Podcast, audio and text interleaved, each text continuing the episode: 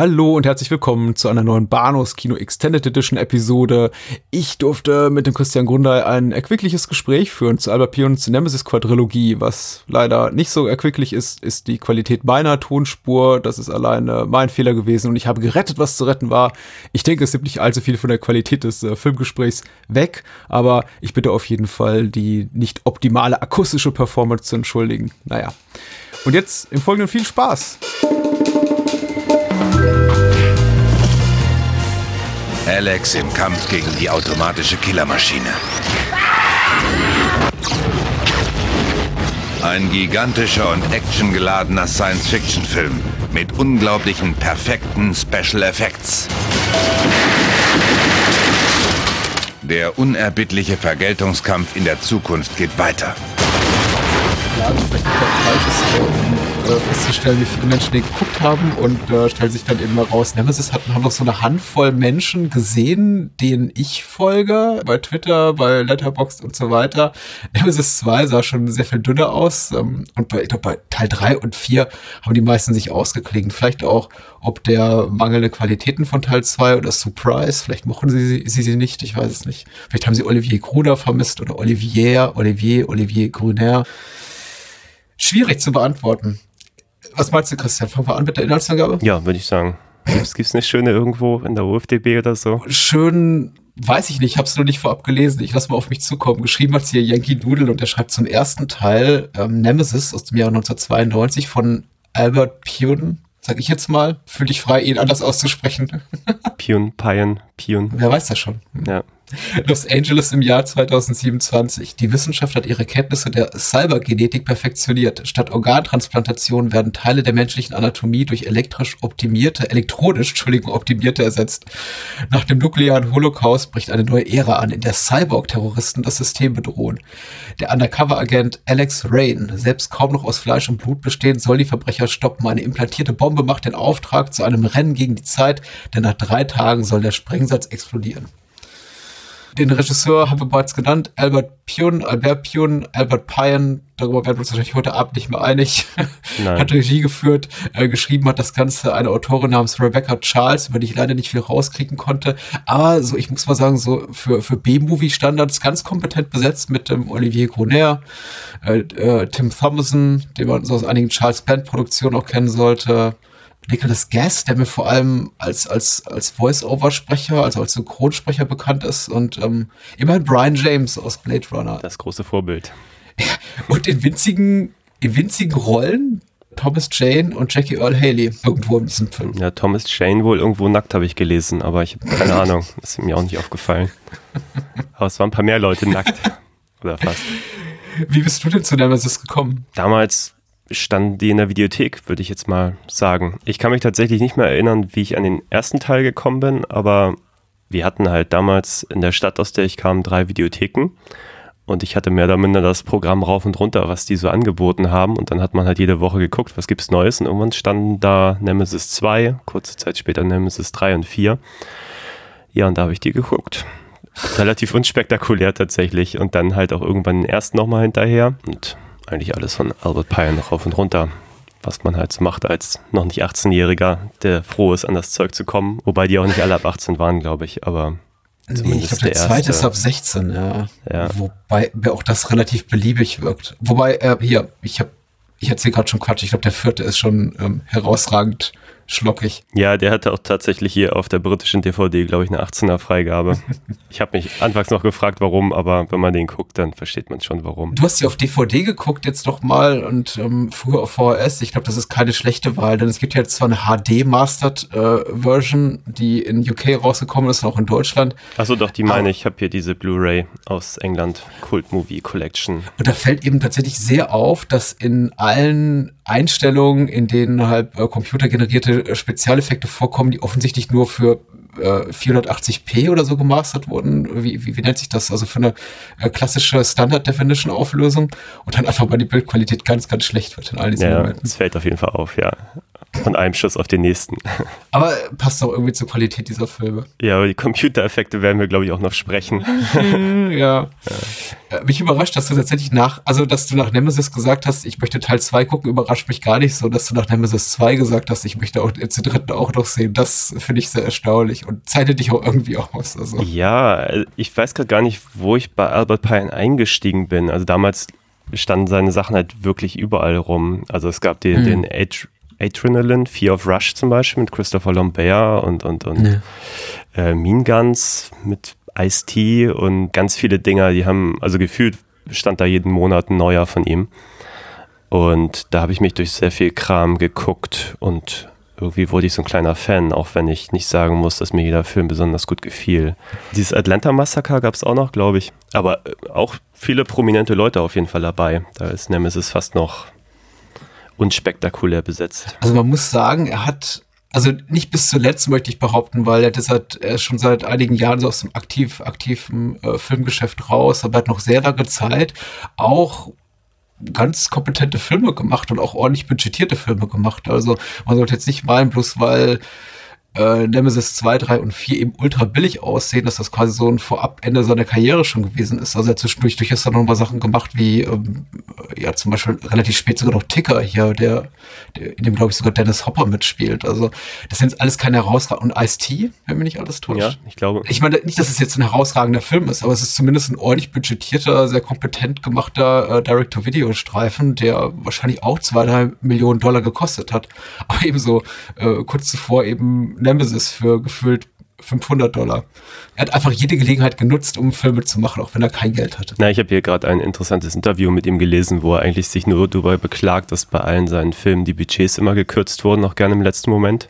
Hm. Was zu diesem, Gott, jetzt weiß ich nicht, welcher Titel das ist. Es gibt einen Film, da ballern sie wie die Wahnsinnigen, vielleicht ist es auch Mean Guns.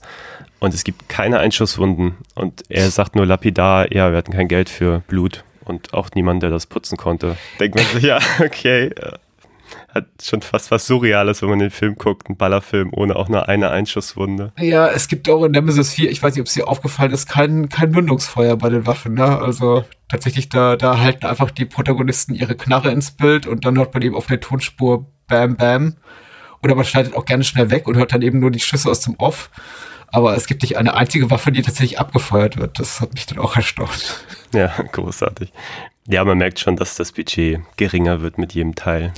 Ich glaube, ich bin nicht annähernd so ein Komplettist wie du, aber ich habe natürlich einiges von Albert Pion äh, geguckt und einige Sachen mag ich auch ganz gerne, ehrlich gesagt. Also der, der Van Damme, das Cyborg, ist ja, glaube ich, auch äh, allgemein relativ beliebt. Ich, ich finde auch zu Recht, Sword and the Sorcerer, ich, glaub, ich glaube, das war sein, seine erste wirklich große Produktion, mit der er auch richtig viel Geld noch gemacht hat, vergleichsweise, die ihm, glaube ich, einige Türen auch geöffnet hat. Ähm, die, die mag ich auch ganz gerne. Und ich mag ja durchaus Dolman, in dem Tim Thomerson auch eine Hauptrolle spielt, wenn der, glaube ich, auch nicht den allerbesten Ruf genießt. Aber zumindest hat er dafür gesorgt, dass äh, Tim Thomerson danach gesagt hat, komm, ich äh, komme immer wieder gerne zurück in deine, deine Filme und mache mit. Ja, meine Erinnerung hat er so halt so Filme gemacht wie Blast this Atlanta Massacre. Hast du den mal gesehen? Nein. Ich habe ihn als gepflegte Langeweile in Erinnerung, aber mit, mit fantastischen Bildern. Er macht ja mhm. gern dieses Breitband-Scope und ähm, ich weiß nicht, wie häufig ich diesen Film damals eingelegt habe, um irgendwann gedanklich auszusteigen, aber bis dahin fand ich ihn immer toll. War, glaube ich, so eine Art Die Hard Rip-Off zu dem Zeitpunkt. Ja, aber hat was Faszinierendes. Also ich gucke ihn immer gerne. Auch jetzt nach Jahren war ich wieder positiv überrascht. Grundsätzlich. Mit Einschränkungen natürlich. Seine Filme sind alle, weiß ich nicht, aber überwiegend, das, was ich zumindest gesehen habe, unterhaltsam zumindest. Ich meine, klar werde ich wahrscheinlich nie mehr sagen, ich gucke mir seinen Captain America-Film nochmal an, den er hier für äh, äh, Menachem Golam äh, gemacht hat. Aber ich habe ihn einmal gesehen und er ist durchaus okay.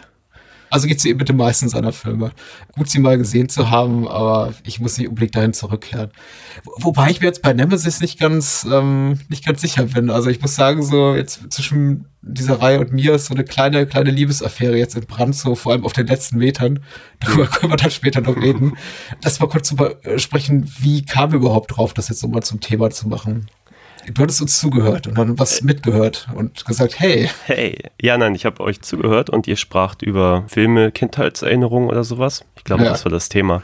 Und irgendwann erwähntest du, du hast diese Nemesis-Reihe im Schrank stehen und ja, dein Kollege, der Daniel, war nicht sehr, ist nicht sehr darauf angesprungen und dann dachte ich, ach, ja, mich interessiert das. Und dann habe ich dich mhm. angeschrieben auf Facebook. Ja, das war der sprichwörtliche Pile of Shame, von dem Daniel ja immer redet. Also seine ganzen DVDs, die bei ihm seit Jahr und Tag eher Jahr statt Tag rumliegen und die er niemals guckt. Und ich sagte, ja gut, ich habe auch entsprechendes anzubieten, aber genau. Ähm, genau. Von Nemesis war er doch nicht so ganz, war er doch nicht so ganz begeistert. Und ich, ich wollte erst mal sagen, ja, ich verstehe dich, Daniel, aber jetzt, nachdem ich die Filme gesehen habe, muss ich sagen, ich glaube, er verpasst was. ja, auf jeden Fall. Ähm, wie soll man das Ganze beginnen? Das ist eine Filmreihe. Wir sprechen jetzt äh, heute Abend über alle vier Filme in wahrscheinlich nicht gleichbleibender Intensität oder Tiefe, je nachdem, wie viel sie eben hergeben. Es wird jetzt kein klassisches Filmgespräch in dem Sinne, glaube ich, dass wir jeden Titel äh, Szene für Szene durchkauen und hier jede, jede äh, Note auf dem im, im Score oder jede schauspielerische Leistung oder jede Drehbuchzahl en Detail analysieren. Aber wir widmen uns auf jeden Fall allen Teilen und auch dem grandiosen Irrsinn der Reihe, der, der ganz groß geschrieben wird. Absolut, ja. Nemesis 92. Hando gerade verlesen. Typisch dystopischer Endzeitfilm mit einem up-and-coming Actionstar, nämlich äh, Kampfkünstler Olivier Gruner in der Hauptrolle. Würdest du dem Film auch Menschen empfehlen, die mit diesem Genre oder dieser Art von, von Kino, nämlich so Videothekenkost aus dem unteren, vom unteren Regalboden wenig anfangen können? Oder ist das ein Film nur für Fans? Ach, schwierig. Ich glaube, der Film äh, brilliert jetzt nicht gerade durch seinen Plot oder durch hm. seine technische Raffinesse. Wobei er, glaube ich, wenn man die, alle vier Filme vergleicht, schon der kompetentest gemachte ist. Also wahrscheinlich ja. der Film mit dem meisten Budget und ähm, der meisten Drehzeit und dem meisten Aufwand mit Abstand. Naja, ich meine, es ist ziemlich klares Terminator-Rip-Off in weiten Stellen oder ein bisschen Blade Runner hier, ein bisschen Terminator da, ein bisschen, es gibt's noch alles drin. Ach, ich hatte meinen Spaß. Also der, der macht halt, der macht halt keine Gefangenen. Immer wenn man denkt, okay, man driftet jetzt einen Moment ab mit seinen Gedanken, dann explodiert wieder was und es geht weiter. Also handwerklich ist der schon echt ordentlich gemacht über weite Strecken. Also es gibt immer Momente, wie am Schluss mit dem, dem Terminator-Verschnitt da, wo man denkt, oh, den Effekt habe ich jetzt wirklich nicht gebraucht, nur dass man dann irgendwie einen Moment weiter sagt, oh, das ist aber jetzt echt ganz cool gemacht. So. Also, was heißt empfehlen? Also ich ja, ich meine, es tut keinem weh, den zu gucken, oder? Nee, überhaupt nicht, überhaupt nicht. Ich, ich fand den sehr gut tatsächlich. Man muss ein bisschen warm werden mit qualitativ mangelhaften schauspielerischen Leistungen und diesem, dem eher schwachen Drehbuch. Also es sind so ein extrem didaktisches Drehbuch, wo eigentlich die Figuren immer sagen, wer sie sind und was sie machen und es, es gibt eigentlich keinen Dialog außerhalb von, ah, gut, dass ich dich hier treffe, du bist doch der und der und auf der Mission dort und dorthin. Ja, ich bin der und der, aber du hast meine Mutter getötet, dafür werde ich dich jetzt töten. Zieh. Der Film hat so eine Tonalität, zumindest auf der gesprochenen Ebene, mit der ich erstmal ein bisschen warm werden musste. Das Gute ist aber, es wird irgendwann gar nicht mehr so viel geredet. Das heißt, man kommt eigentlich relativ ähm, äh, ungetrübt durch dieses Vergnügen, Menschen dabei zuzugucken, wie sie sich gegenseitig beschießen. Und das, das nimmt so die Hälfte der Spielzeit ein. Ja, locker. Und macht auch durchaus Spaß und ist kompetent inszeniert. Olivier Gronard, unser Hauptdarsteller, darf acht bis zehn verschiedene Toupets tragen. Also es ist ein sehr, sehr ordentlicher Film. Absolut. Anleihen, ganz klar im Hongkong-Actionfilm, würde ich sagen. Gerne mal mit zwei Waffen schießen, gerne in Zeitlupen mal um irgendwie die eigene Achse drehen in einem Sprung. Gerne ähm, sich durch mehrere Stockwerke nach unten schießen. Ja, also, da stecken schon viele schöne Ideen drin. Den Plot selber könnte ich, glaube ich, gar nicht nachvollziehen, weil ich ihn für absolut redundant halte. Da darf man nicht wirklich viele Gedanken drauf verschwenden an Logik oder sowas. Ähm, was jetzt die Bösewichter planen und ob das irgendwie Sinn macht. Aber wenn man das so für sich ausblenden kann, macht das schon alles Spaß. Also schöne Bösewichter, äh, Wichter, schön fiese Einfälle.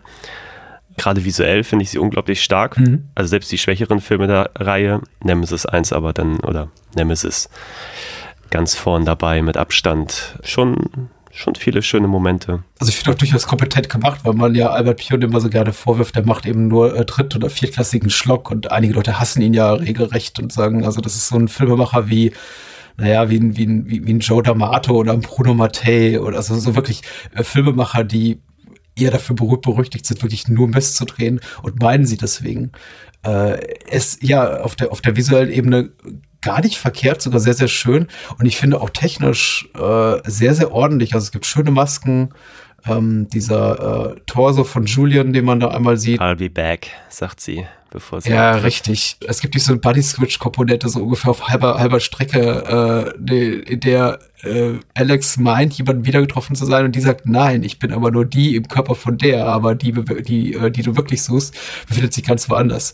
Und die, die er dann gar nicht will, die ihn auf äh, das Verbleiben seiner äh, wirklichen Komparsin und mutmaßlichen Love Interest verweist, die beißt dann ins Gras. Man sieht eben ihren Torso da, äh, ohne die, ohne die Extremitäten und der zappelt ein bisschen rum. Und das ist tricktechnisch sehr schön gemacht, genauso wie Alex äh, Rains Auge. Also er darf einmal sein Auge rausholen oder zweimal. Es gibt ein paar nett getrickste Kopfschüsse. Also das ist schon so, sieht schon sehr, sehr okay aus. Besser als okay, möchte ich sagen. Absolut. Ich erinnere mich gerade an diese, diesen, diesen, diesen Bösewicht, dessen Kopf so sich zur Seite schiebt und dann die Waffe rauskommt. Ähm, da gibt es schon ein paar schöne Momente. Auch der Terminator am Schluss da ähm, in einigen Momenten super, in anderen, naja, aber mhm. da, da, merkt man schon, da ist auf jeden Fall ein bisschen Geld reingesteckt worden, weil anders hätte man es einfach zu dem Zeitpunkt nicht machen können. 92. Ich glaube, viele Computereffekte hat der Film nämlich nicht. Also bestenfalls dieses diesen Terminator am Schluss.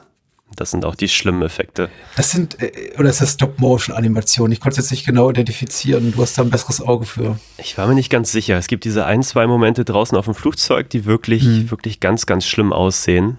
ähm, ich glaube, mit Stop-Motion hätte das nicht so schlimm ausgesehen. Ich glaube, das waren so ganz frühe Computereffekte, die sie da versucht haben, aber ich kann es nicht genau sagen, aber die waren ganz, ganz schlimm. Aber alle, die dann drin spielten, wo ich das Gefühl hatte, das ist jetzt auch irgendwie eine Puppe oder so, das war super. Also muss dazu sagen, Tim Thomerson spielt hier den, den Gegenspieler von Olivier Gruner, der Alex Rain heißt. Farnsworth. Äh, er spielt Farnsworth. Das ist natürlich auch so ein bisschen verbrannter Name durch die letzten Jahre ich, ähm, er, er kommt ja sogar noch zurück und ich muss sagen, es macht sich besser, dass er dann, glaube ich, in Nemesis 3 Farnsworth 2 einfach heißt. Ich denke, ja, okay, jetzt sind wir wirklich bei Futurama angekommen. aber ähm, ja, Tim Thomerson auf jeden Fall segnet auch das Zeitliche, aber nicht wirklich, denn sein Endoskelett überlebt. Und man hat diese kurze Einstellung, wie er, glaube ich, auf diesem Felsvorsprung steht, da am Abgrund und Alex Ray noch äh, Nachrichten will, aber dann nicht mehr kann. Und ich dachte, okay, damit ist der Film gelaufen, aber er kommt nochmal zurück und dann gibt es diese Klopperei in, in, der Luft, die ich total toll finde. Also es sind irre Finale 15 Minuten. Das ist, äh, war für mich meinerseits reine Ekstase, auch wenn es jetzt tricktechnisch wirklich, wirklich ziemlich furchtbar ist. Aber das, das verleiht dem Ganzen so einen wunderbaren, kruden Charme. Ich habe da wirklich sehr viel Spaß daran. Absolut. Ich hatte sowieso das Gefühl, dass gerade Nemesis 1 da perfekt das bedient, was auch einen hochbudgetierten Actionfilm ausmacht. Und zwar der Moment, der Bösewicht scheint besiegt, er kommt wieder, mhm. dieses ganze dass er da perfekt die, die Klaviatur des, des Actionfilms zumindest versucht nachzuahmen, aber das auf einem relativ hohen Niveau. Das war zumindest mein Eindruck. Ich, ich musste unweigerlich, als ich jetzt Nemesis sah, zwei, drei Mal an diese Anekdote über Sergio Leone und seine Diskussion mit ähm, dem Studio, ich glaube MGM war es, über die Titelgebung eines seiner Filme, nämlich äh, Duck You Sucker. Äh, äh, daran muss ich ein, zwei Mal denken, weil auch das Drehbuch hier von Nemesis stellenweise so wirkt, als hätte es einen nicht-Muttersprachler geschrieben. Es steckt eben voller Sprüche, die, glaube ich, cool klingen, wenn man nicht Englisch als erste Sprache spricht. Es gab so Momente wie, wenn, wenn ähm, hier Alex sagt, um, when I pull it, I use it oder um, you play dirty tricks, you go to hell. Da dachte ich mir, ja, das klingt so, so, so redet kein normaler Mensch. Vielleicht ist das auch gerade der Punkt. Vielleicht soll das eben auch auf sein, sein androides Wesen verweisen, aber es kam mir hier und da ein bisschen merkwürdig vor. Aber hey. Ja, ich glaube, das Drehbuch ist nicht wirklich eine Schwäche, äh, eine, eine Stärke des Films. Also auch immer, wenn es humorvoll werden soll, finde ich es eher unangenehm. Also auch dieser I'll be back Moment. Ich glaube, es gibt viele Momente, sich vor Terminator zu verbeugen, aber nicht indem man relativ wahllos einer Figur diesen Satz in den Mund legt. Es schien mir ein bisschen plump, um es mal freundlich zu formulieren. Hast du, so hast du sowas wie einen liebsten Moment? Einen liebsten Moment. Ähm, hm. Ja, tatsächlich dieser Fall durch die Stockwerke, wo er sich nach ja. unten schießt. Das ja. war schon, ah, da hat man sich wirklich in so John Woo-Film irgendwie gewähnt für einen Moment. Aber überhaupt das ganze Setting, ich mochte das, das Hotel war schön. Also das war, glaube ich, schon ein, mein persönliches Highlight. Ich glaube auch, wo sie sich durch mehrere Etagen schießen, das äh, fand ich neben dem Finale auch so actionseitig den herausragendsten Moment. Überhaupt fand ich es gut an Nemesis, dass er gleich zu Beginn schon so ein Statement setzt und sagt, hier, wir machen erstmal nur Action. Also die ersten 10, 12 Minuten sind ja fast keine Dialoge, sondern gleich sind mitten in einer explosiven Actionsequenz und äh, die eben auch kompetent getrickst ist. Wir wissen eigentlich nicht wirklich, worum es geht. Das ist auch so ein Gefühl, was bleiben wird über die nächsten 90 Minuten, aber das stört eben gar nicht weiter. Und ähm, ich finde auch gut, dass Albert Piotten gleich von Beginn an eben klar macht, wo sein Interesse liegt, nämlich Action, Geballer und eben echtes Mündungsfeuer, nicht wie im vierten, wo ihnen dann plötzlich die Kohle dafür offensichtlich fehlt. Ähm, das sieht ja alles wirklich sehr gut aus. Und, und Alex darf ein Tier retten, also einen kleinen, ja, einen ja, kleinen stimmt, Hund. den Hund, ja, ja. Mhm. Kurz bevor abnibbelt fürs Erste. Ja, sehr schön. Mhm. Na, die alte Dame war auch noch sehr schön, die den einen Rowdy umlegt und er das nur so viel Sand kommentiert, unser Hauptdarsteller. Ähm, mhm. Wie gesagt, der Film steckt meines Erachtens voller toller Momente. Ob es ein großer Toller ist, alles noch Luft nach oben, aber ich mag ihn. Also es hat schon Spaß gemacht. Ja, es wird so viel geballert, das habe ich mir doch als, als letzten Punkt notiert, dass äh, die Bad Guys teilweise sogar ihre Waffen abfeuern, wenn sie auf jemanden zielen. Also es gibt diverse Episode, äh, diverse Momente, in denen eben äh, Menschen auch von, von Containern auf andere Container runterspringen oder aus Fenstern springen. Und die, die Bad Guys vor allem, die ballern eben auch im, im Sprung, wenn sie eigentlich nirgendwo hinzielen. Also die Waffen gehen einfach los. Da hat wohl auch niemand so genau drauf geachtet. Also. Aber ich finde gut, dass sie dafür, dass sie dafür Geld hatten, dass sie gesagt haben, ach, weißt du was, zieh einfach am Abzug, wann du willst. Und du musst doch nicht mal deine Waffe irgendwo Nein. hinhalten. Also ich weiß gar nicht, war das überhaupt mal als Kinofilm gedacht oder war der von Anfang auch in, auf VS gedreht? Mm, nee, der war schon als Kinofilm äh, gedacht und der lief auch im Kino ähm, ah, okay. für, für, für sehr begrenzte Zeit. Hat aber auch gar nicht so wenig Geld eingespielt. Ich glaube, hat äh, gut zwei Millionen gemacht am US-Box Office und äh, kam in anderen Ländern meines Wissens nach nicht auf, äh, nicht im Kino, aber äh, reicht ja. Also ich möchte behaupten, mit dem, was sie alleine in den USA eingespielt haben, dürften sie wahrscheinlich schon das Budget so gedeckelt haben. Okay. Ja, der Album sagt in dem Interview, dass er dass eigentlich jeder Film von ihm das drei- bis zehnfache eingespielt hätte seiner Produktionskosten. Was, glaube ich, bei den ganz billigen Filmen auch kein, eine große Kunst ist. Aber hier vielleicht schon, weil der auf jeden Fall ein bisschen teurer war. Ich sollte vielleicht kurz dazu sagen, äh, bei mir ist der Christian Grundei, äh, Filmemacher aus Hamburg und ich bin wahnsinnig froh darüber, dass du eben äh, den Umweg über Facebook genommen hast, um zu, um zu sagen, hey, Nemesis, das verdient doch unsere Aufmerksamkeit. Absolut. Was, wenn nicht das? Äh, und ich habe mir sagen lassen, demnächst bist du auch mit einem eigenen Podcast-Projekt am Start. Und das lässt doch ein ganz kleines bisschen auf sich warten. Aber wer weiß, wenn man uns jetzt zuhört, dann ist vielleicht bereits schon on the air. Ja, es hätte schon online sein sollen. Ich kann die Geschichte ja ganz kurz einmal in Kürze ausführen. Äh, sechs Episoden bereits aufgenommen, auch alle 80 bis 90 Minuten lang. Es geht um sehr viele unterschiedliche Filme. Er hätte online sein sollen, ähm, bis wir festgestellt haben, oh, es gibt schon einen Podcast mit dem gleichen Namen. Und das geht natürlich nicht. Deswegen suchen wir jetzt einen neuen Namen und dann geht er online. Und in der ersten Folge sprechen wir über die drei Die Insel des Dr. Moreau-Verfilmungen haben auch extra für den Podcast auch noch ähm, den Roman nach H.G. Wells gelesen und uns auch ein bisschen damit auseinandergesetzt. Ich finde das gut. Ja, und hoffentlich habe ich bald einen Namen, dann ist er online und dann äh, wird es den auch irgendwo zu hören geben, wie auch immer er dann heißt. Die Themen sind alle super. Christian hat mir ja schon so das äh, bisher abgedeckte Themenspektrum verraten hier, bevor wir auf Aufnahme gedrückt haben. Und ich würde sagen, die sind alle hörenswert. Ich bin die hundertprozentige Zielgruppe dafür, was du für dich verraten hast. Das freut mich. Und ich glaube, wir gemeinsam sind auch die Zielgruppe für Nemesis Nebula, den, den zweiten Teil der Reihe. Und ja, mit dem das für mich auch ein bisschen angefangen hat, ja. Äh, die Vergeltung zu Deutsch. Ah, okay. Was ist daran so besonders? Verrat's gleich mal vielleicht vorneweg. Denn wir haben hier kein echtes Sequel zum ersten Teil, sondern wir haben so eine quasi Weiterentwicklung dieses Universums?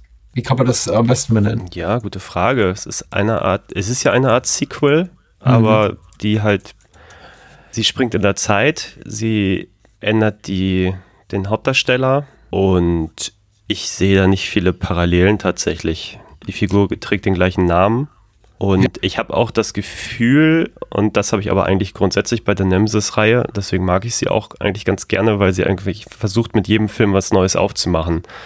Während ich den ersten so als Blade Runner Terminator Rip-Off irgendwie verorten würde, habe ich beim zweiten die ganze Zeit irgendwie, das ist so, so ein Gefühl von Predator. Der Bösewicht sieht so aus. Ähm, das Ganze wurde halt in, in die Wüste verlegt. Ähm, ja, es ist sehr schwer, die zu vergleichen. Also für eine Fortsetzung haben die doch erstaunlich wenig Gemeinsamkeiten, meines Erachtens. Mhm. Also es gab wohl, glaube ich, relativ viel Ärger hinter den Kulissen. Äh, nach Nemesis, ich glaube, für Olivier Gruner hat es jetzt nicht den erwünschten Erfolg gebracht für das äh, Studio, vielleicht nicht den erwünschten Profit, so oder so gab es so einiges hin und her und äh, tatsächlich entschloss sich dann äh, der Hauptdarsteller des ersten Teils aus freien Stücken, habe die Produktion zu verlassen und dann äh, stand eben Albert Pion ohne Hauptdarsteller da. Hm. Was, ich glaube, was ihm jetzt nicht so weh tat, man muss dazu sagen, also Nemesis Nemesis ist ja so ein Konzept, mit dem Albert Pion lange, lange schwanger gegangen war. Also mit dem Konzept des ersten Films, das er x-mal umgearbeitet hat, bis dann der Film rauskam, der dann am Ende, den wir alle gesehen haben. Ich glaube, so sein letzter Drehbuchentwurf, der hielt als äh, Protagonist auch noch ein 13-jähriges Mädchen parat. Und das war eben so der, der, der Twist an der Story, dass die eben halt dieser, dieser Cyborg-Killer ist. Ähm, und die Produzenten haben dann gesagt, ne, weißt du, verkauft sich wahrscheinlich nicht so gut, mach mal lieber mal einen Typ Anfang Mitte 30 draus. Und so kam dann eben Nemesis zustande. Und ich, das ist jetzt Kaffeesatzleserei, aber ich vermute mal, dass, äh, dass es Pion oder Payan gar nicht so angefressen hat, als es dann hieß, äh, Gruner ist weg. Und ich muss mit dieser äh, US-amerikanischen Bodybuilderin arbeiten, Surprise. Ein Besetzungskuh. Äh, ein Besetzungskuh, der, äh, mit dem wir noch lange leben müssen, nämlich noch weitere drei Filme oder dreieinhalb, wenn man Nemesis 5 dazu zählt. Und es zeigt sich auch so ein Trend, ähm, der sich auch fortsetzen wird über die nächsten Teile. Der Film arbeitet sehr, sehr viel mit Flashbacks und ich glaube, die ersten fünf, sechs, sieben Minuten von Nemesis Nebula, äh, dem zweiten Teil, sind eigentlich nur äh, Flashbacks zu herausragenden Action-Momenten des ersten Teils. Und dann übernimmt eben Bodybuilderin Surprise. Und man merkt relativ bald, in welche Richtung es geht. Also auch was so das Budget betrifft. Es sieht nämlich sehr, sehr, sehr günstig aus. Ja, freundlich formuliert. Ja. Dein Eindruck so zu Nemesis 2? Große Liebe oder eher kleines Glück? Na, schon eine, schon eine gewisse Liebe. Ähm, ja, wo will man da anfangen? Also in meiner Erinnerung war das schon immer so ein Film, der einfach gar keinen Hehl daraus macht, dass er keine Kohle hat. Also wie gesagt, ja. du sagst es ja gerade selber, die ersten fünf Minuten sind eigentlich nur Rückblenden aus, aus allen teuer aussehenden Szenen von Nemesis 1, äh, unterlegt mit Schrift. Der, ich glaube, der, der Titelvorspann geht fünf Minuten, das soll auch bei drei und vier nicht anders sein. Nur bestückt mit Material aus den vorigen Filmen, einfach nur um irgendwie auf die finale Laufzeit zu kommen. Und mit der Ansage, dann weiß man halt auch schon, wo man drin ist. Und ähm, mein großes Problem, was ich habe mit dem Film, ist das Schauspiel. Also sie ist wirklich nicht Nein. gut. Nein. ist, jeder Moment, der irgendwie Emotionen zeigen möchte, ist halt ähm, ja schwierig, sehr, sehr hm. schwierig. Hm. Äh, und nichtsdestotrotz finde ich, ist es wie auch bei allen anderen seiner Filme so, dass die Kameraarbeit fantastisch ist überraschend gut. Also es passt eigentlich überhaupt nicht zu dem Film, den man da sieht. Hm. Also ich denke da nur an ihre, ihre Ausbildungsszene, wo sie dem, dem Wildschwein hinterher rennt oder so. Hm. Das ist halt eine echt gute, bewegte, damals wahrscheinlich noch auf Film gedrehte Kamera und, und, und, und tolle Kulissen, soweit das Budget das hergab mit dieser Wüstenkulisse und ähm, ja, ich kann da gar nicht so viel Schlechtes zu sagen. Also ich habe hab meinen Spaß, wenn ich das gucke. Und ich war diesmal wirklich überrascht, weil ich dachte, er, er wäre deutlich langweiliger als in meiner Erinnerung. Und ich kann nicht sagen, dass er dem ersten so viel hinterherhängt, obwohl er so viel weniger eigentlich zu bieten hat, sollte man meinen. Aber ich, jedes Mal, wenn ich dachte, jetzt, jetzt schwanke ich mit meinen, meinen Gedanken mal weg, wie gesagt, dann holt der Film mich irgendwie wieder ab, weil irgendwas passiert. Und ähm, also irgendwo so, so, so ein gefühltes, gefühltes Tempo, so, so, so ein er zieht halt immer wieder meine Aufmerksamkeit und das finde ich eigentlich ähm, ist eine gute Sache, auf jeden Fall für den Film. Äh, ja, ungleich zu äh, dem Alex Rain, also dem von Gruder gespielten Alex Rain im ersten Teil ist ja, glaube ich, ähm, Surprise, diese äh, Bodybuilderin Alex, ähm, nur ein, ein genetisch optimierter Mensch und kein Roboter. Oder? Habe ich das falsch verstanden? Genau, das ist äh, ja. die Idee dahinter. Wobei man darf da ja auch keine zwei Sekunden drüber nachdenken. Ich meine, ja. letztlich schießt sie halt nur mit Waffen. Also man ja. fragt sich, was ist eigentlich, was ist eigentlich jetzt das Besondere daran? Was, was kann sie, was nicht jemand anders nicht kann? Vielleicht vermittelt hier die, die, die kurze Inhaltsangabe ein ganz gutes Gefühl dafür, worum es in dem Film geht oder wie, wie, wie konfus das eigentlich ist oder wie man versucht hat, aus dieser Bredouille rauszukommen, von wegen, wir haben jetzt hier keinen wirklichen Hauptdarsteller mehr und wir müssen aber diese Geschichte weiter erzählen, aber ich habe kein Interesse daran, direkt das Sequel zum ersten Teil zu machen. Hier steht ähm, Alex Rains Versuche, die Menschheit vor den Cyborgs zu retten, also der männliche äh, Alex Rain, sind gescheitert. Im Jahre 2100 hatten die Cyborgs die Menschheit versklavt, daraus regt sich Widerstand. Ein Wissenschaftler hat, Achtung, nicht 2100, sondern 2078 bereits einen Menschen mit künstlicher DNA gezüchtet und eine Leihmutter eingepflanzt. Die reist mit der Zeitmaschine zurück ins Jahr 1958 in Ostafrika. Äh, dort herrscht ein erbitterter Kampf zwischen den Rebellen von Wotan und den eingeborenen Stämmen. Die Mutter stirbt und äh, das frisch gebackene, also geworfene Baby wird dann von diesem Stamm aufgenommen. Und 22 Jahre später ist Alex erwachsen und wird als erste Frau des Stammes als Krieger angenommen. Ich weiß nicht, auch der Inhaltsangaben schreibe, ob das alles so korrekt erfasst wurde, weil äh, 58 liegt plötzlich ganz äh, real. Ich glaube, wir sind dann wieder zurück im Jahre 2027. Bin mir nicht mehr ganz sicher, aber äh, ja, im Grunde, was so das, das ästhetische Konzept ist, äh, betrifft, sind sich die Filme immerhin relativ äh, treu geblieben, auch wenn der Inhalt ein bisschen, bisschen variiert. Und ich muss sagen, ich hatte jetzt auch meinen Spaß. War, war gut. Wie gesagt, das sind also es sind halt Filme, die sich für mich nicht über den Inhalt erzählen. Ich meine, diese ganze Geschichte, dass sie Klar. da Teil des Clans wird und dann wird sie Teil des Clans und dann stirbt der ganze Clan. Das ist alles so, ja Mai, dann kämpft sie noch gegen Cyborgs. Aber wie gesagt, wenn man das ausblenden kann, macht das Spaß. Also es passiert halt die ganze Zeit was. Ähm, weiß ja jetzt auch gerade nicht viel mehr zu sagen. Es ist einfach äh, Oh, oh, ja, mir fällt schon noch einiges ein. Also zum ersten, zum, zum einen, ja, die Action ist äh, weiterhin relativ kompetent, wenn man eben sich damit zufrieden gibt, dass äh, die überwiegend in leerstehenden Fabrikhallen stattfindet, also Lagerhallen, leerstehenden Mieten. Ich bin mir gar nicht so sicher, wo eigentlich genau. Ich glaube, gedreht wurde das Ganze in Miami oder also vor Miami offensichtlich in Florida. Äh, soll aber Afrika darstellen. All das spielt keine wirkliche Rolle. Es geht eigentlich nur darum, äh, leerstehende Gebäude zu finden, wo man ordentlich rumballern kann und eben Bohrtürme, Aussichtstürme, Überwach äh, Wachtürme, wie auch immer, von denen man runterspringen kann, also sich abseilen kann. Will heißen, es gibt ein paar wirklich gute Stunts und ähm, ich finde, dass das Design von Nebula, dem, dem Gegenspieler von äh, Surprise als Alex, äh, gar nicht so verkehrt. Äh, geht so äh, visuell eine komplett andere Richtung als das Predator-Kostüm, was ja mhm. offensichtlich ein Film ist, du hast es bereits gesagt, den hier äh, Nebula 2 referenziert. Aber es sieht zumindest gut aus. Und der Mann, der da drin steckt, ist äh, Chad Stahelski, habe ich mir angelesen, der Regisseur von John Wick äh, 1, 2, 3. Oh, okay. Und, und äh, es ist ein Film, über den äh, Chad Stahelski heute überhaupt nicht mehr redet. Ich finde das ganz interessant, weil ich versucht, irgendwie mal eine Äußerung, ein Statement von ihm zu finden zu diesem Film. Aber äh, es musste dermaßen schlechte Erfahrung gewesen sein, die Dreharbeiten, dass er äh, heute äh, versucht zu wirklich meiden, über diesen Film zu reden. Und jemand hat sogar sein, sein Wikipedia-Profil editiert entsprechend und diesen Film da rausgenommen. ja, großartig. Dabei spielt er eigentlich so die erste, die, die größte Nebenrolle neben der Hauptdarstellerin.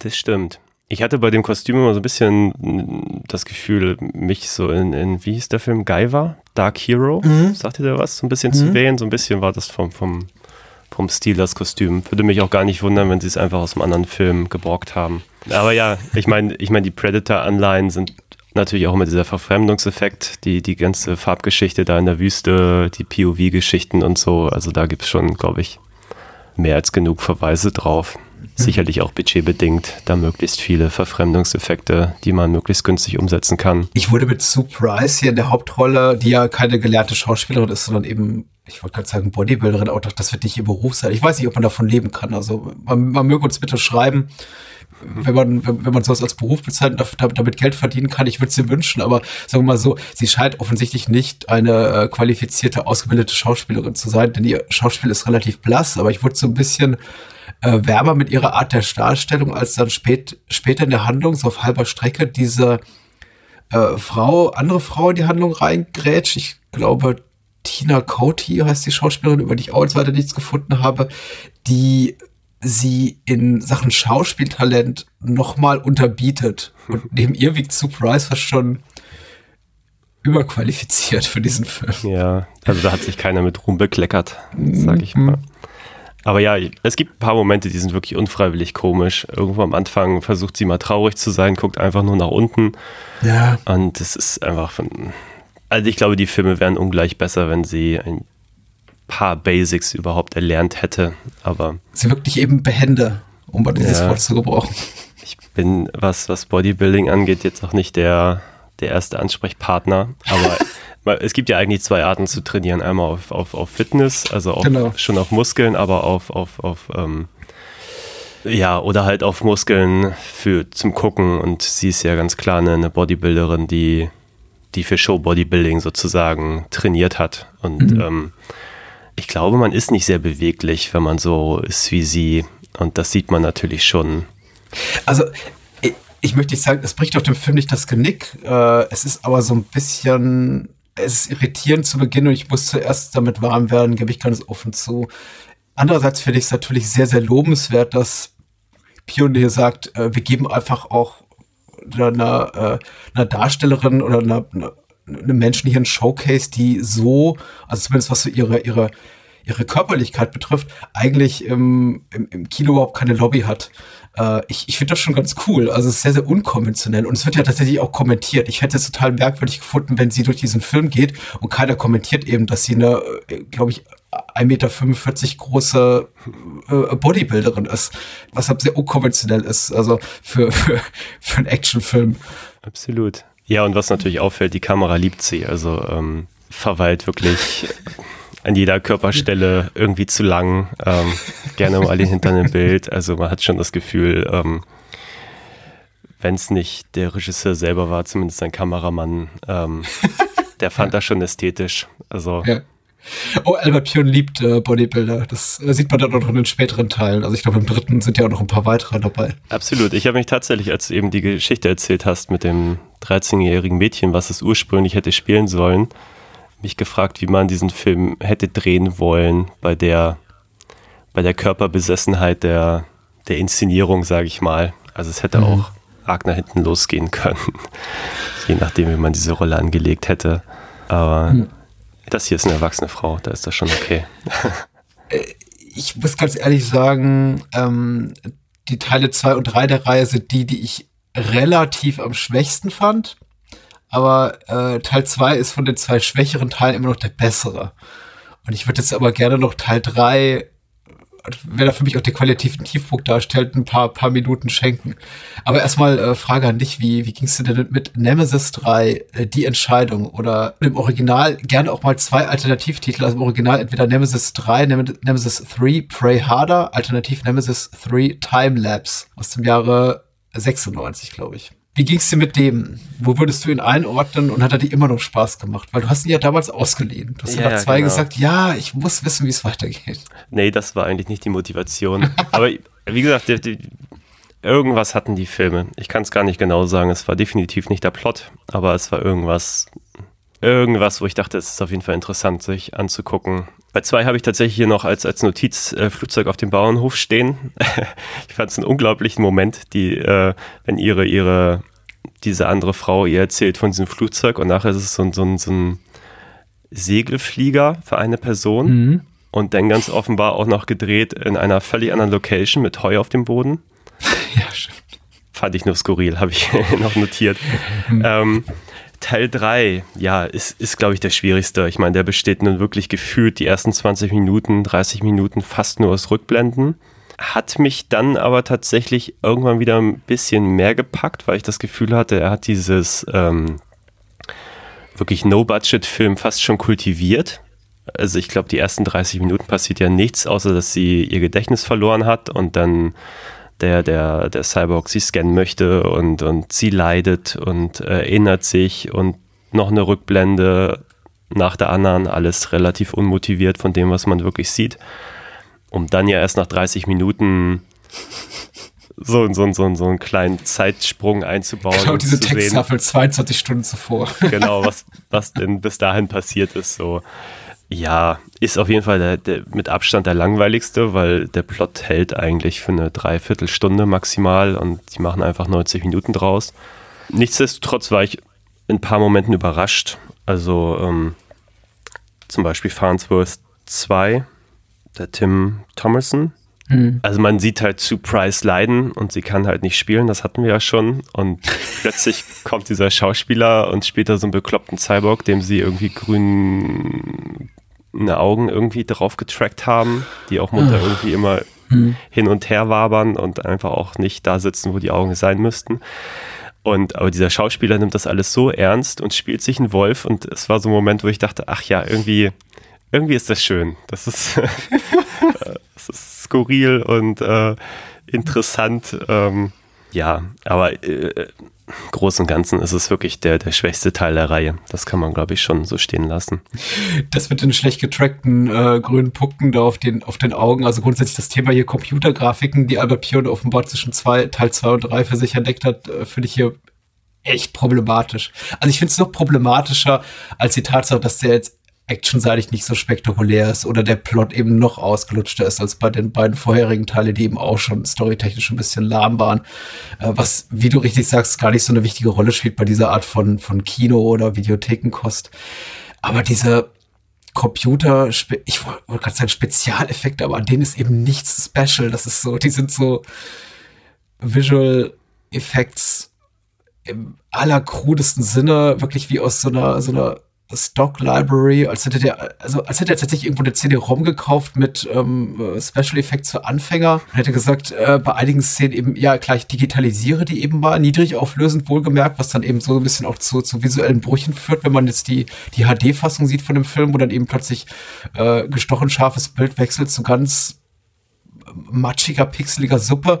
Und hast eben diese, diese Morphing-Effekte und diese grünen Punkte über den äh, Augen der Schauspieler, auch ähm, Gefährte, also die, es gibt ja diesen Wüstenbuggy, der da immer mit den beiden äh, Killer-Cyborg-Schwestern hier, Cyborg-Twins durch die Gegend fährt, der eben so komplett überlagert wurde von so einem gemorften Blob. Ich weiß gar nicht, wie ich das beschreiben soll. Also man sieht das Gefährt gar nicht mehr. Man sieht eben nur noch diesen, diese, diese, diese wabernde, pixelige Grafik durch die Wüste fahren. Und wenn ja. die zum Halten kommen, verschwindet sie eben wieder. Und es soll so, so ein Tarnfeld sein, mutmaßlich. Wahrscheinlich. Also mein ja. persönliches Highlight ist ja wirklich die Verfolgungsjagd mit zwei dieser Buggies am Ende. Man sieht halt gar nichts mehr durch diese zwei Kugeleffekte.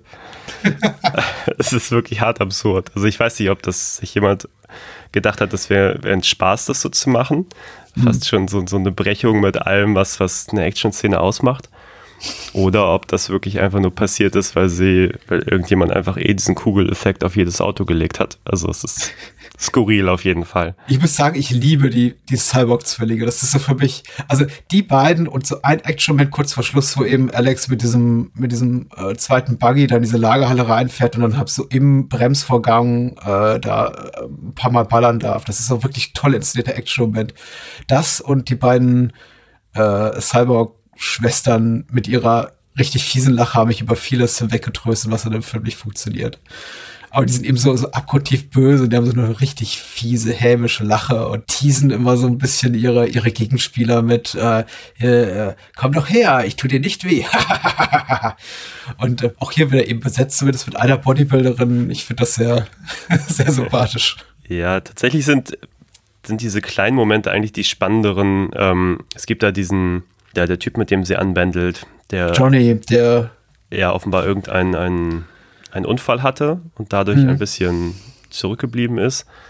Und ist plötzlich irgendwie eine Figur, wo man denkt, okay, der ist plötzlich mal interessant, mhm. wenn alle anderen Figuren komplett austauschbar und uninteressant sind. Also richtig was mit dem anzufangen, weiß der Film dann eigentlich auch nicht. Aber man hat so das Gefühl, manchmal möchte er so Themen verhandeln und scheitert dann eigentlich. Aber zumindest Ansätze davon sind spürbar. Ja, also es zeigt auch wieder, wo äh, Pions äh, Interessen beim Casting liegen. Also spätestens dann, wenn Johnny oder beziehungsweise der Darsteller von Johnny, äh, Javier Decli heißt der, zu dem fällt mir auch nichts ein, äh, äh, sein, sein, sein äh, Shirt auszieht, dann weiß man eben wieder, wo Pions Interessen liegen, weil er, er, er, er, er gibt zwar gute Actionhelden her, aber so als geistig retardierter, das ist hier ein Zitat statt irgendwo äh, Kriegsheld, taugt er nicht wirklich, weil er, er soll ab jemanden spielen mit einer, ja, der quasi in so einer Art frühkindlichen Geisteszustand zurückgefallen ist und eben kaum noch was sagen kann, außer Sachen zu brabbeln wie äh, Johnny guter Kämpfer, Johnny will, Johnny will Alex helfen. Und das ist dann eben auch ein bisschen merkwürdig, wenn Alex offenbar sich davon auch angesprochen fühlt, so als, als Frau, muss man mal sagen, und dann erstmal sagt, hier komm, lass uns knutschen. Es kommt ja nicht so wirklich dazu, aber also ihr, ihr Johnny als Love Interest zu geben, macht äh, rein ästhetisch durchaus Sinn, weil sie eben beide sehr, sehr körperliche, sehr attraktive Menschen sind auf ihre Art und Weise. Aber ja, rein psychologisch so merkwürdig auch so ein bisschen, bisschen creepy, fand ich. Weil er ist ja nun mal nicht wirklich zurechnungsfähig und sie, na komm, hier, lass mich mal ran. also, egal, egal. nicht so viel Gedanken machen, Patrick. Nein, absolut nicht. Ja, was sagst du zum Ende? Also, es kam abrupt, sage ich mal. Der ist vorbei dann einfach, ne? Ja, dann Ja. sind plötzlich alle tot außer ihr. Und ja, ich fand es ganz Aber- schön, dass es sich das so depressiv endet. Es passte irgendwie, aber ich fand das Ende auch sehr stark. Es ist ja grundsätzlich so, dass jeder dieser Filme endet mit einer Aussicht auf den nächsten Teil, also so ein bisschen Bond-mäßig so. Aber Bond wird, wird zurückkehren in, äh, im Geheimnis ihrer Majestät. Und ähnlich ist es eben so mit den Nemesis-Filmen, dass die auch teilweise ein bisschen schon so relativ abgründige Enden haben, insbesondere der, dritte Teil, aber eben immer gleich angeteasert wird, ach, es geht übrigens weiter. Und das nimmt so ein bisschen die Luft raus. ja. Wobei 3 und 4 haben sie wirklich 96 gedreht, beide, glaube ich. Und da kam auch Ja, gleichzeitig raus. Also jetzt, 95, ich ja. nehme mal an, sie haben sie fast, wahrscheinlich sogar back-to-back gedreht, oder? Ja, ja, haben sie. Ja.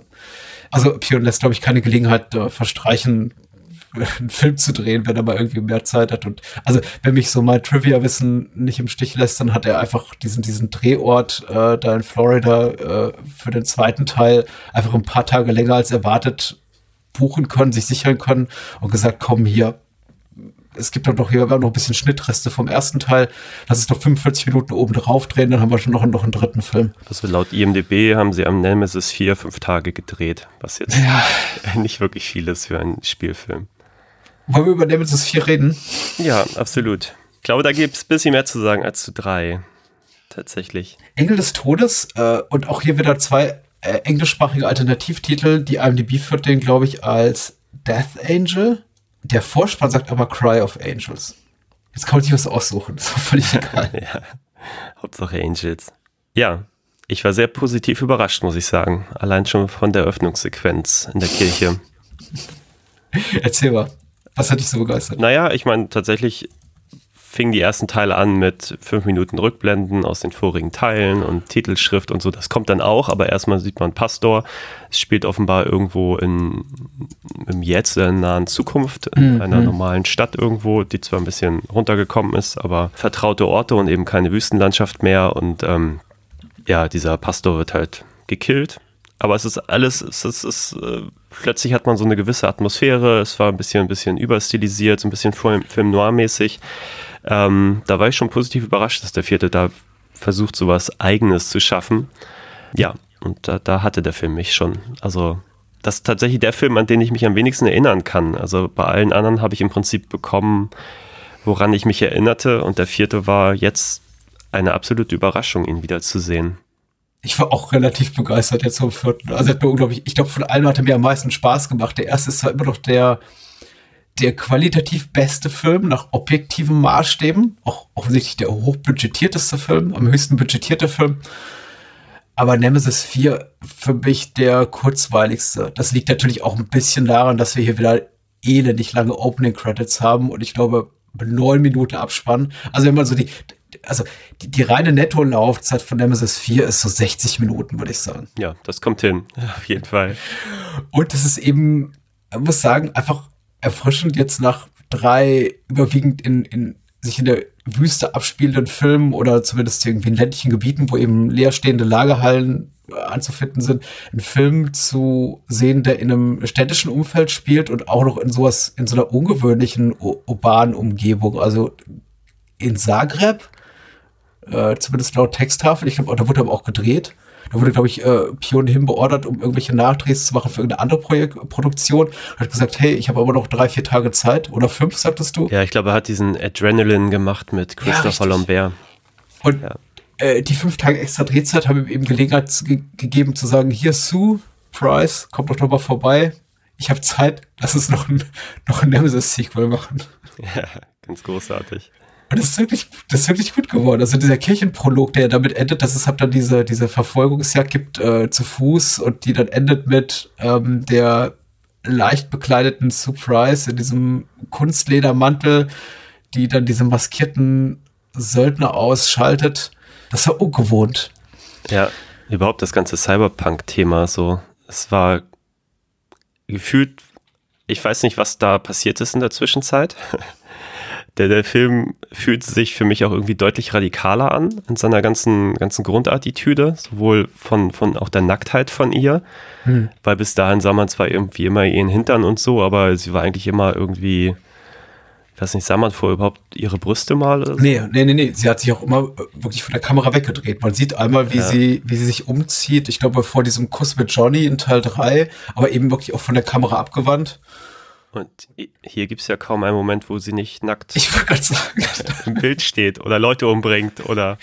Da gab es seitens Surprise durchaus einen Gesinnungswandel so zwischen Teil 3 und 4, dass sie da gesagt hat, weißt du was, jetzt, ich ziehe mal blank und zwar für 60 der 70 Minuten, die hier zu sehen werden. Absolut, ja. Und zwischendurch nochmal irgendwelche Männer irgendwie oder Cyborg-Männer ähm, mit den Oberschenkeln drosseln und ähm, meine Güte es gibt es viele Sexszenen in diesem Film. Also, ich glaube insgesamt vier. Ja, und aber auch so kreative. Ich meine, auch dieses, hm? diesen, diesen Cyborg-Sex relativ am Anfang im Auto, ähm, das hat schon Cronenbergsche Momente, sag ich mal. Ja, total. Warum fällt dir das Wort gerade ein? Also jetzt, was den reinen Body-Horror angeht, also man sieht ja schon, dass da irgendwelche Körperöffnungen verwendet werden für Dinge. Irgendwann kommen aus ihren Brüsten auch solche, solche Piekser. Äh, bei ihm kommt irgendwie ein Penis irgendwie sonst wo, ähm, verschwindet irgendwo in ihrem Körper an irgendeiner Stelle. Also es ist, ähm, also dieses Cyborg-Thema schon noch ein bisschen variiert, also auch auf, auf zwischenmenschliche Dinge. Im Momenten halt auch einfach unangenehm. Also ich glaube, daher kommt, glaube ich, dieser der Cronenbergsche Moment, den ich so als solchen wahrgenommen habe. Ähm, du als Filmemacher wirst das besser wissen als ich, aber für mich seht das immer, ich glaube, man spricht von solchen Insert-Shots, ne, wenn man quasi so äh, jenseits der Dreharbeiten, also der wirklich großen offiziellen Dreharbeiten, wenn die abgeschlossen sind, ins Studio geht und sagt so, für, für so äh, diese ganzen Special Effects Close-Ups, das machen wir mal separat und gehen die vielleicht Wochen oder Monate später und nehmen uns dafür ein bisschen mehr Zeit, oder? Und so fühlt sich das hier ein bisschen an, weil die wirken sehr, sehr ausgefeilt. Also der Film selber wirkt teilweise schon sehr krude man ja. merkt eben, dass es schnell runtergedreht wurde. Aber die Special Effects Szenen fand ich sehr, sehr kompetent gemacht. Also klar, man sieht immer noch, dass es alles Latex ist und äh, äh, Plastilin oder was weiß ich, aber es ist nicht schlecht getrickst. Ja, absolut. Also sowohl der erste Mord, nee, ist auch schon der zweite, aber der erste Mord im Auto und dann der zweite, das ist auch alles, also merkt man schon, dass das nicht mal eben weggedreht wurde. Da hat jemand Dinge angefertigt, die dann auch benutzt wurden und die Close-Up-Aufnahmen wurden wahrscheinlich nachträglich gemacht, nehme ich auch an. Tatsächlich war ich überrascht, wie viel Platz im Auto ist.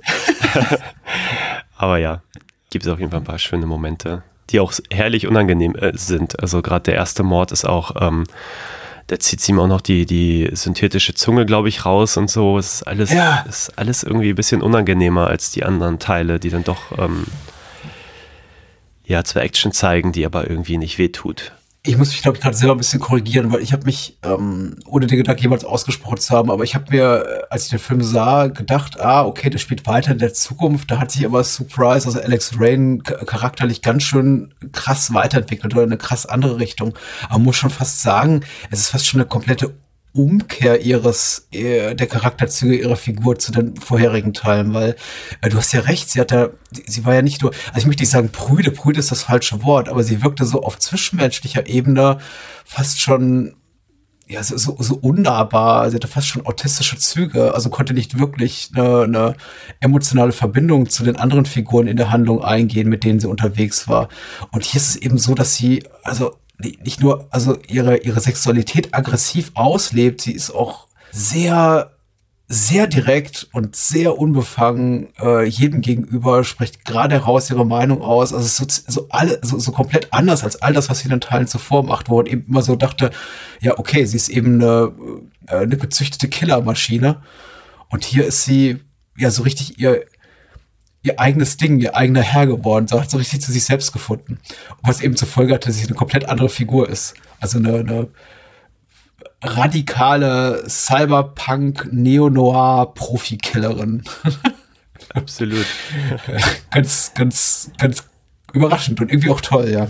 Ich hatte auch das Gefühl, dass, dass da eigentlich ein längerer Zeitraum zwischen den Filmen gelegen sein muss, war so mein mhm. erster Eindruck, weil gefühlt sah sie auf jeden Fall auch älter aus plötzlich. Das bilde ich mir vielleicht auch nur ein. Ich hatte das Gefühl, ja. so ein bisschen dieses Mädchenhafte war ein bisschen aus ihrem Gesicht raus, was sie eigentlich noch maskuliner erschienen ließ. Sie ist noch mal muskulöser. Ich glaube, es wird so ein bisschen was machen lassen, um es mal diplomatisch auszudrücken. Gut möglich. Und mhm. dann natürlich diesen, diesen, diesen Kniff, ihr ausgerechnet in dem Teil, wo sie halt maskuliner wirkt, auch noch ein, die meiste Zeit ein weißes Kleid tragen zu lassen. Mit Stöckelschuhen, äh, in einem Actionfilm macht es halt auch irgendwo absurd. Also einfach diesen, diesen Kontrast. Ähm, ich meine, das Kleid zerfällt dann langsam, erst kommt Cyborg-Blut drauf, dann wird es zerrissen und dann ist sie eigentlich fast nur noch nackt. Aber ja, es war interessant, wie sie mit der Figur umgegangen sind. Ich glaube, am Anfang wird ihr auch gesagt, sie soll, soll nicht so viel trainieren. Sie sieht gar nicht mehr aus wie das, was sie eigentlich sein sollte, eine Frau, die nicht auffällt. Wobei es mich wunderte, weil der, also sie sah ja von Anfang an aus wie eine Bodybuilderin, also auch in ja. den vorangegangenen Teilen. Also es ist ja nicht so, dass das irgendwas war, was jetzt ähm, wirklich Sinn gemacht hätte, sozusagen. Aber ich hatte ein bisschen das Gefühl, den haben sie schon sehr frei interpretiert, gerade den vierten Teil.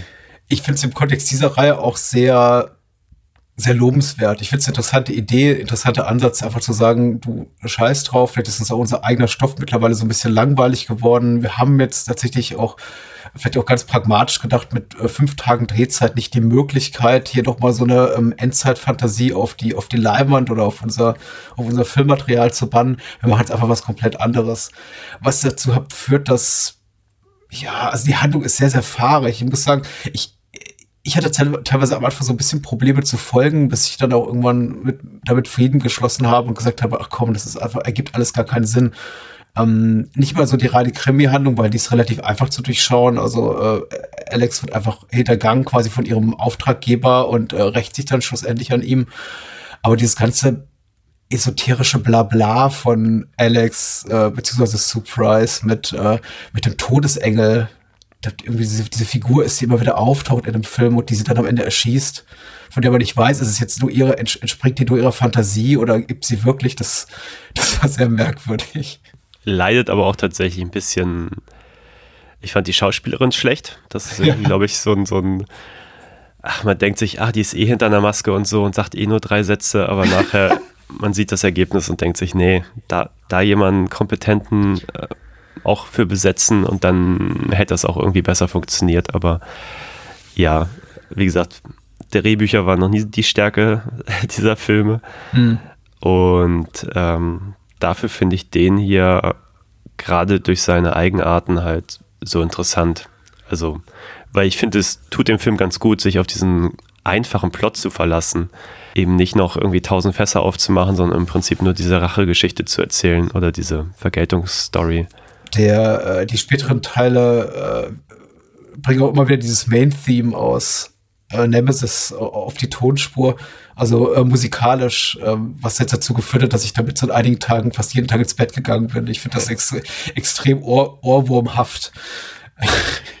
äh, der Rest des Scores ist nicht so toll, aber tatsächlich dieses Main-Theme äh, aus, aus den Filmen, wenn man es jetzt, äh, jetzt immer und immer wieder hört, und immerhin habe ich jetzt, genau wie du in den letzten Tagen, sechs Stunden mit der Nemesis-Reihe verbracht, dann, äh, dann nimmt man das schon so ein bisschen mit ins Bett. Das das brauche ich jetzt aber auch nicht mehr ewig. Also ich, ich, hatte, ich hatte wirklich Freude an dem Film. Er ist wirklich, wie, wie gesagt, er ist relativ temporeich, er ist schmal, er ist auch so ein bisschen dummdreist, was mir Spaß gemacht hat. Ich finde zum Beispiel, also das eine, ähm, das ist auch schon wieder irgendwie so, so, so ein lieb gemeintes Fuck you in Sachen, in, in Richtung des Zuschauers von Pion, der dann also eine Texttafel einblendet, äh, New York City im Jahre 2080 und alles, was wir dann zu sehen bekommen, sind eben Close-Ups von ähm, Alex und äh, Andrew Divoff, der, der auch hier den Jin spielt in der Wishmaster-Reihe, den ich auch sehr gern mag. Die dann eben, man sieht eben nur Close-ups dieser beiden Schauspieler, Schauspieler in Gänsefüßchen, zumindest was Surprise betrifft, die sich dann eben anstarren und äh, zehn Minuten unterhalten. Und dann eben Schnitt zu, zu Zagreb. Äh, und man hat eben tatsächlich de facto von New York gar nichts gesehen, außer einem eher schlechten Spezialeffekt, also visuellen Effekt. Ja, aber ich glaube, anders kann man einen Film auch nicht in fünf Tagen drehen. Ich habe es in dem Moment gedacht, als ähm, Ach, hier der erste Auftragskiller, der zu ihr kommt und dann gefühlte fünf Minuten auf dem Boden verharren muss und. Tokuda, der Oszillator. genau. Monologisiert ohne Ende und sie ja. unterschneiden es noch mit den nächsten ankommenden Bösewichtern, die da irgendwie noch um drei Ecken fahren, bevor sie fünf Minuten später auch wirklich da sind, weil sie wohl gemerkt haben, okay, es ist doch ein bisschen statisch vielleicht, ihn fünf Minuten unbewegt an einer Stelle einfach nur reden zu lassen. Mhm. Aber ja, wie gesagt, dieses, dieses No-Budget-Drehen hat er auf jeden Fall kultiviert. Also die Musik spielt auf, äh, Dinge passieren, suggerieren Action, wo eigentlich keine ist. Also es ist, äh, allein das kann einen gewissen Sog in manchen Momenten entstehen lassen, wo eigentlich es keine Motivation dafür gibt. Äh, die Figuren, mit denen äh, Surprise, also Alex hier in, in, die Kiste steigt, die werden noch immer fragwürdiger. Also zu Beginn konnte ich noch nachvollziehen, warum sie eben mit diesen Männern schläft, bevor sie sie quasi entweder tötet oder gleich ganz ausnimmt, also auch äh, körperlich. Ähm, aber dann gegen Ende, wenn sie mit äh, Johnny Impact hier ähm, gespielt von Simon Poland, auch äh, ja tolle tolle Character Names, ja. Äh, in die Kiste steigt, dachte ich mir schon, ja, der, hm, naja, deine Ansprüche sind aber gesunken zwischen Teil 3 und 4. Also äh, da war der Johnny im dritten Teil noch ein bisschen attraktiver. Also man muss sagen, Johnny, Johnny Impact hier sieht aus wie so ein schlachsiger Ministrant, äh, Schrägstrich Rockabilly. Also äh, schöne Character Designs und auch schöne äh, Namen, aber ich, ich weiß nicht, was, ich habe es nicht verstanden. Ähm, äh, warum? Vielleicht gibt es einfach nicht zu verstehen. Ich soll, ich soll das lassen. Ja, aber ich tatsächlich mochte die Idee, dass sie ihn ruft, dass, äh, wenn sie schon umgebracht wird, er sie umbringt und das auch noch während des Sex. Also, das, ja, das ist ein bisschen abgründiger auf jeden Fall als alles, was wir davor gesehen haben. Das mhm. mochte ich. Äh, man muss sagen, fast, also relativ wenig Action zu, im Vergleich zu den vorangegangenen Teilen. Wahrscheinlich auch der kurzen Drehzeit geschuldet, aber und der eine Action-Moment, den wir haben mit dem Hubschrauber. uh. Ja. Das ist ja bitter, ja, definitiv. Wobei es denn auch so Momente gibt wie dieses vorher anfahrende Auto, wo sie ja mhm. immerhin eine Stunt-Explosion mit Feuer und Überschlagen und sonst was haben. Oh ja, hm, stimmt.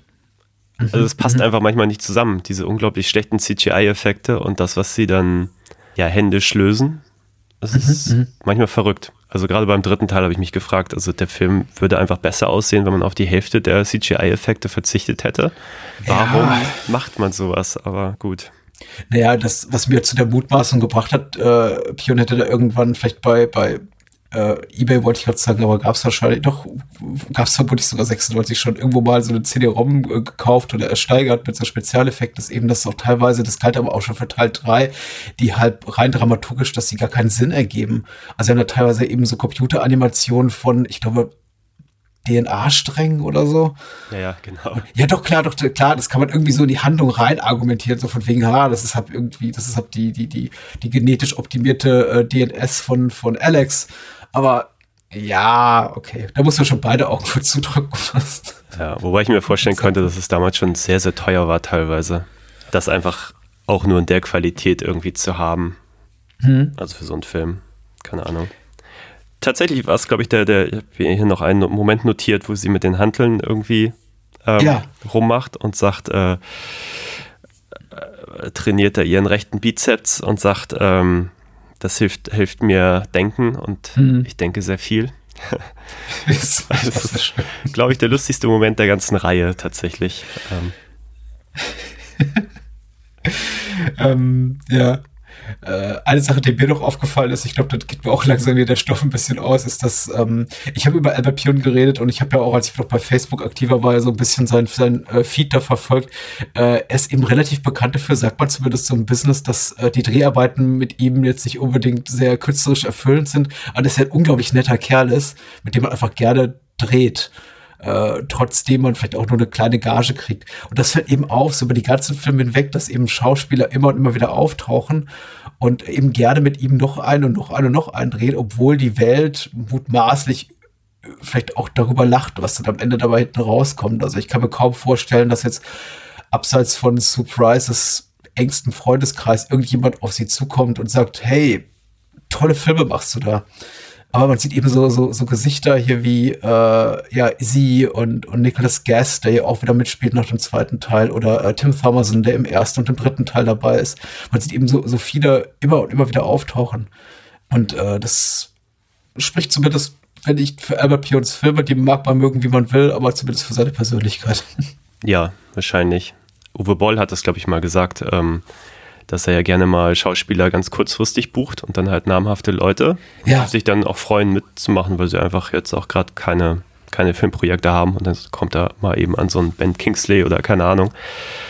Kann natürlich sein, dass wenn man so spontan dreht wie er und dann auch völlig frei auch mit seiner Handlung bleibt und so, dass ja, dass Leute das auch einfach schätzen, weil sie mal eben irgendwie Zeit überbrücken können oder so. Man weiß es nicht. Aber Du, die brauchen ja auch alle viel Geld, die Schauspieler. Ja. Die haben ja alle irgendwo drei Schlösser und zwei Privatjets stehen und äh, Ja, aber ich freue mich immer auf dieser, wie gesagt, der Tim Thomason, auch im dritten Teil, aber obwohl das nun wirklich, ähm, der kann ja auch nicht glauben, dass er eine gute Rolle spielt, aber dass er das so mit dieser völligen Hingabe macht, also mir ist das halt immer grundsympathisch. Also das hat er vielleicht auch mit Udo Kier gemeinsam oder so. Ich habe mich insbesondere beim dritten Teil gefragt, ob Pion oder Payan das seinen Darstellern gesagt hat, dass er später ihre äh, schauspielerische Leistung eben mit diesen Spezialeffekten überlagern wird. Weil, also gerade bei äh, Farnsworth 2 äh, schadet es eben auch wirklich der darstellerischen Leistung, wenn er wirklich hier, du sagst jetzt vollkommen zu Recht, Thomas, und spielt hier die Seele aus dem Leib. Und Pion fällt dazu nichts Besseres ein, als eben diese, diese, diese grünen Glimmerpünktchen da über die Augen zu legen, sodass eigentlich die, die, die Hälfte seiner Mimik verloren geht. Schade. ja, absolut. Interessant, ja, also es hat einen interessanten Effekt tatsächlich durch dieses übertriebene Verfremden teilweise. Gewinnt der Film was, aber ich könnte mir auch vorstellen, dass Schauspieler es nicht so toll finden. Gerade wenn es denn so schlecht gemacht ist. Aber man weiß auch nicht, was, was natürlich vor Ort gesagt wird, wenn man sagt, hier, ihr kriegt so geil, so Leuchtaugen und so. Da denkt man ja auch nicht an das, was dann gemacht wurde. Also. Ja, ja, ich, äh, äh, Schauspieler müssen eben da vertrauen können. Das, äh, mit der Situation das sehr auch oft zu tun, denke ich mal. Die müssen Absolut, eben ihrem ja. Regisseur vertrauen.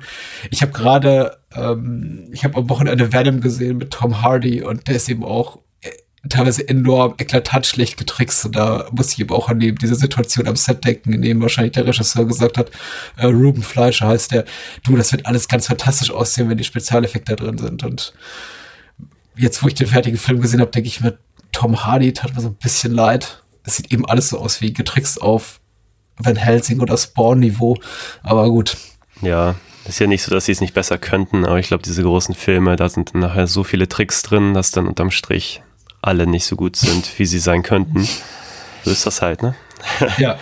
Risiko als Schauspieler, Augen auf bei der Berufswahl.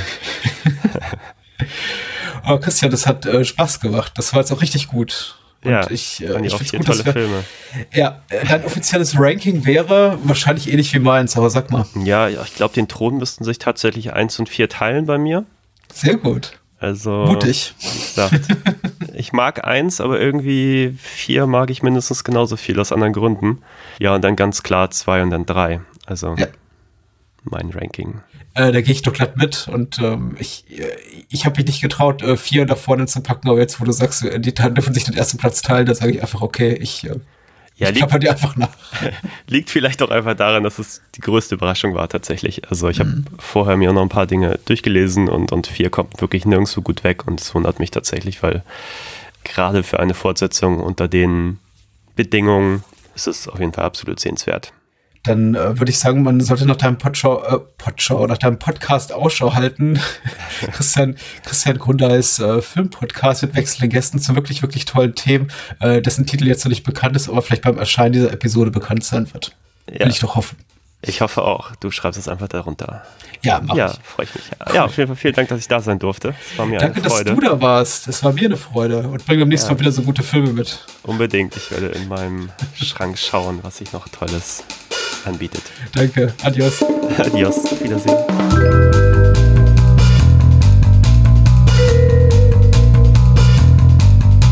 Das war's. Mehr Bahnhofskino und die Bahnhofskino Extended Edition gibt es bei iTunes, Spotify und überall, wo es gute Podcasts gibt. Und denkt bitte daran, eure Unterstützung durch eine Patreon-Patenschaft oder PayPal-Spende sichert diesem Podcast das Überleben. Unter bahnhofskino.com findet ihr alle Möglichkeiten, uns unter die Arme zu greifen. Vielen Dank fürs Zuhören und adios.